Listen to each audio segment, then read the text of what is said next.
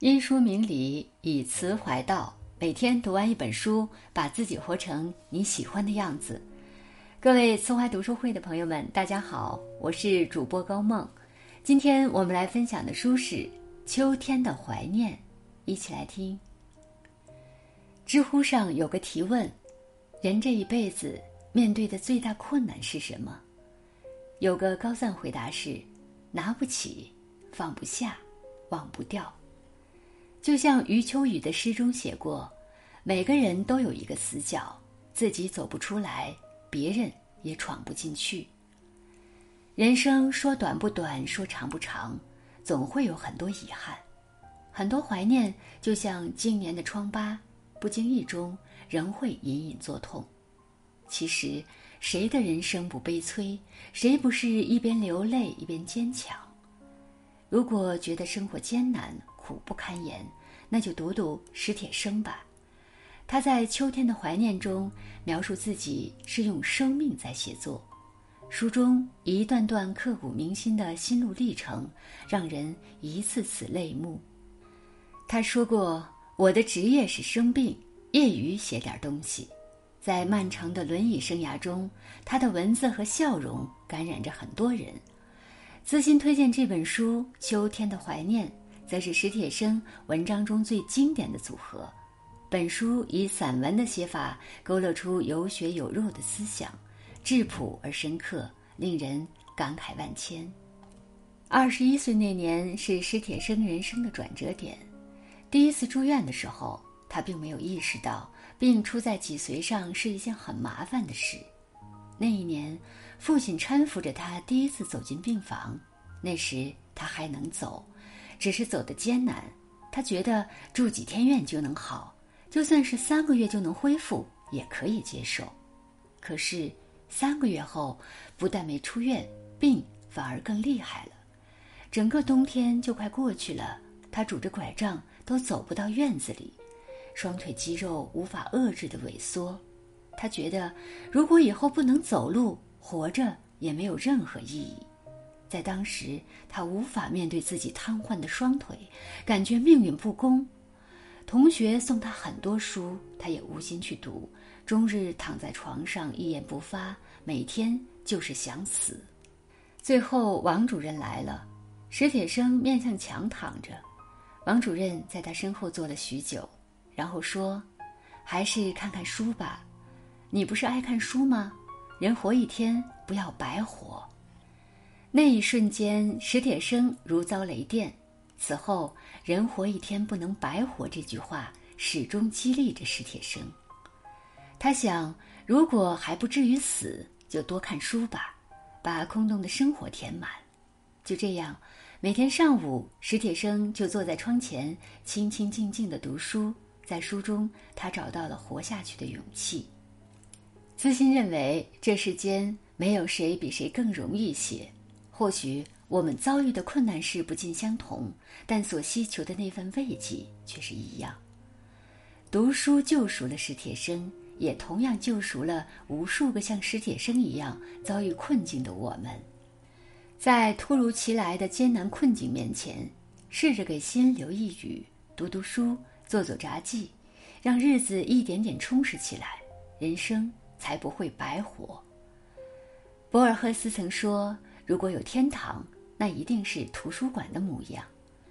徜徉在图书馆里，挑一本自己喜欢的书，坐下来静静的读，记录下所感所想，日积月累，书中滋养，自然能成为你独特的气质。我与地坛中，史铁生认识到自己的瘫痪就是宿命，在他摇着轮椅独自离开人群的日子，几乎天天在地坛。他说：“仿佛这个故园就是为了等我而历尽沧桑，在那儿等待了四百多年。”他摇着轮椅进入园中，地坛为一个灵魂落魄的人把一切都准备好了。在满园弥漫的沉静光芒中，一个人更容易看到时间，并看见自己的身影。这个静谧的园子让史铁生安静下来，思考很多问题。他在园中看花草鸟虫，在园中专心致志地想关于死亡的事，也以同样的耐心和方式想为什么要生。这样想了好几年，史铁生最后终于想明白了：一个人出生了，这就不再是一个可以辩论的问题，而只是上帝交给他的一个事实。于是他得出一个重要的观点：死是一件不必急于求成的事，死是一个必然会降临的节日，剩下的就是怎样活的问题。所以他还是总得到那故园里去。去他的老树下，或荒草边，或颓墙旁，去默坐，去呆想，去推开耳边的嘈杂，理一理纷乱的思绪，去窥看自己的心魂。因为这园子，史铁生常常感恩于自己的命运。他多年前选择到这里，内心从纠结到正常面对，经历了十分艰难的心路历程。对他来说，地坛。是一个贴近灵魂的地方。资心觉得，对于我们每个人，总有那么一个地方可以安憩我们的灵魂。它也许是像史铁生那样的故园，也许只是一处风景、一块招牌、一棵老树、一个公园，甚至一个人。但只要你累了、倦了，总要去那里安安静静的待一段日子，独自面对自己的内心。更好的思考今后的路，那是我们的秘密花园。我们休憩调整，然后重新出发。秋天的怀念中描述，双腿瘫痪后，史铁生的脾气变得暴怒无常。望着天上北归的雁阵，他会突然把面前的玻璃砸碎；听着李谷一甜美的歌声，他会猛然地把手边的东西摔向四周的墙壁。面对一个瘫痪的儿子，当时史铁生的母亲比谁都痛苦，比谁都焦心。他总是悄悄地躲出去，在儿子看不见的地方，偷偷地听他的动静。当一切恢复沉寂，母亲又悄悄地进来，眼边红红的看着他。听说北海的花都开了，我推你去走走。他总是这么说。不。我不去！史铁生狠命地捶打这两条可恨的腿，喊着：“我可活什么劲儿？”他那时脾气坏到极点，经常发了疯一样的离开家，总是独自跑到地坛去。后来才意识到，曾经的他给母亲出了一个怎样的难题。那时的史铁生还太年轻，根本不会为母亲着想，他被命运击昏了头。一心以为自己是世界上最不幸的那一个，却不知儿子的痛苦在母亲那儿总是加倍的。后来他写道：“这样一个母亲，注定是活得最苦的母亲。曾有过好多回，我在这园子里待得太久了，他就来找我。他来找我，又不想让我发觉，只要见我还好好的在这园子里，他就悄悄地转身回去。”那园中不单处处有史铁生所乘轮椅的车辙印，更处处有他母亲小心翼翼的琼音，乃至在母亲离世后的许多年里，每回一念及此事，史铁生的心都隐隐作痛。随着年岁渐长，那份愧疚愈深。胡适先生曾说：“世间最下流的事，莫如把一张生气的脸。”摆给家人看，这比打骂还难受。资心也感同身受，因为包括资心在内的每个人，或多或少都做过这样的事。好像因为是最亲的人，我们便肆无忌惮的把骄纵、把脾气、把一股脑的不管不顾的宣泄给了对方。可人生哪有什么来日方长？那些曾伤害过的人。我们愧疚了的心都无法挽回了。这辈子我们唯一能做的，就是好好的、温柔的对待爱你的人。在两腿出废时，史铁生曾暗下决心，这辈子就待在屋里看书，哪儿也不去了。可有一天，家人劝说他到外面走走，他又觉得在久别的世界里摇着轮椅逛一逛，大约也算不得什么坏事、丑事。于是他就摇着轮椅走出去了。太阳很好，风也合畅，鸟儿们还在枝头叽叽喳喳叫个不停。他一时忘了，不久前他还在为自己的残疾深感自卑，不敢出门呢。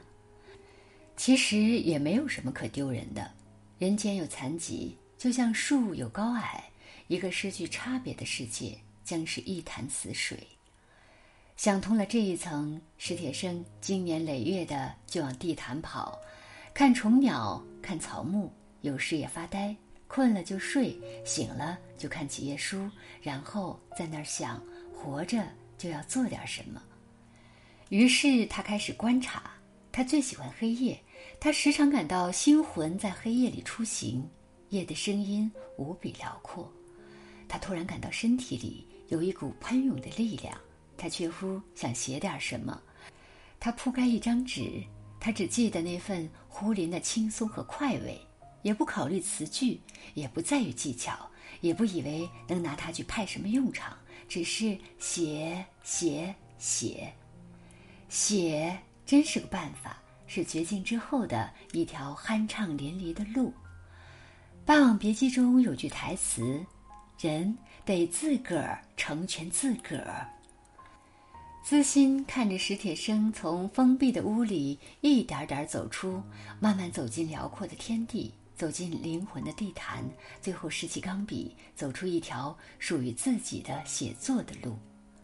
子欣也深有感触。有时候想来，人生诸事毕竟无法件件顺遂，但人既活着，总归要爱好点什么，努力做点什么，这才是对自己最好的交代。就像村上春树说：“当你开始做一件喜欢的事的时候，既然喜欢并且享受，一定要坚持下去啊！人活着就要做点喜欢的事，如此才会无怨无悔。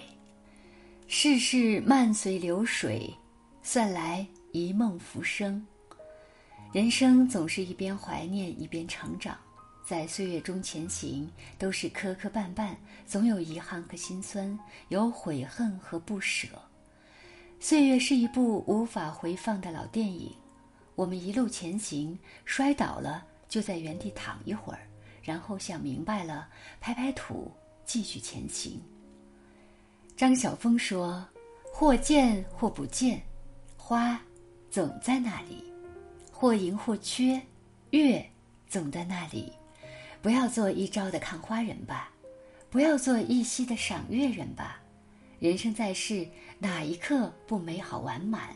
哪一刹不该顶礼膜拜、感激欢心呢？人生中的起起落落，终究会被时间抚平。然后相信，只要活着，每时每刻都是幸运的，都值得好好珍惜。愿你在看了这篇文章后，能拿起书本。亲自去体味史铁生笔下人生的况味。好了，今天的分享就到这里。人生最大的捷径就是多读好书。